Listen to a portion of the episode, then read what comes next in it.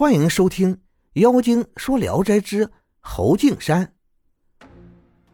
吏部侍郎高念东先生说，明朝崇祯年间，出了个侯仙，号叫敬山，他的神灵托付在河间县的一个老人身上，能和别人谈论诗文，判断吉凶，讲起话来娓娓动听，不感到疲倦。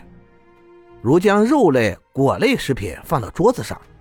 侯仙便吃得一片狼藉，只是不能见到他。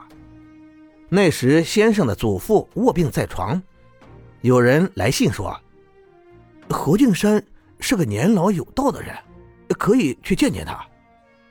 于是高家便派仆人骑马去河间县请那个老人。这老人来到一整天了，而侯仙还没有来到，便烧香祭祀。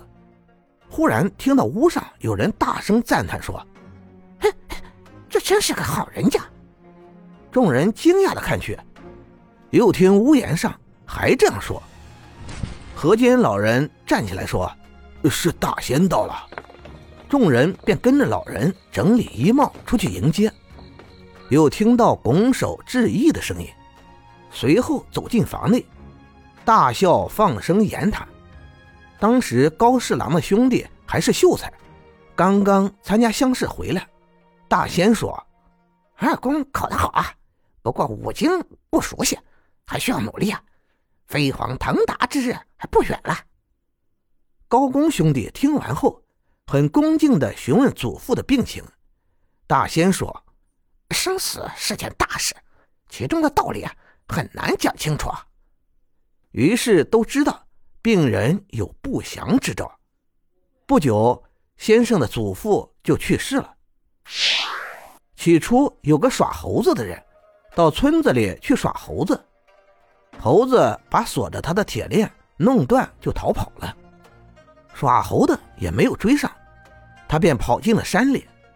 过了几十年，人们仍然能见到他，他走起来像飞一样，看到人就躲藏。后来渐渐的跑进村里偷吃果饼，可村里的人都看不见。有一天，村里的人发现了他，跟着追到野外，用箭把他射死了。但是猴子的灵魂居然不知道自己已经死了，只觉得身子像树叶一样轻，瞬间就能走百里路。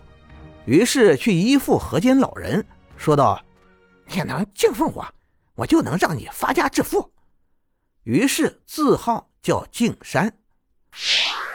湖南长沙有个猴子，脖子上系着条金链子，曾经往来于士大夫家，见到他的人必定会有喜庆幸运的事发生。给他果子，他也吃，但不知道他是从哪里来的，也不知道他到哪里去。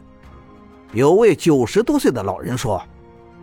我小时候好像见到他链子上有个牌子，上面有明代藩王官府的石记啊。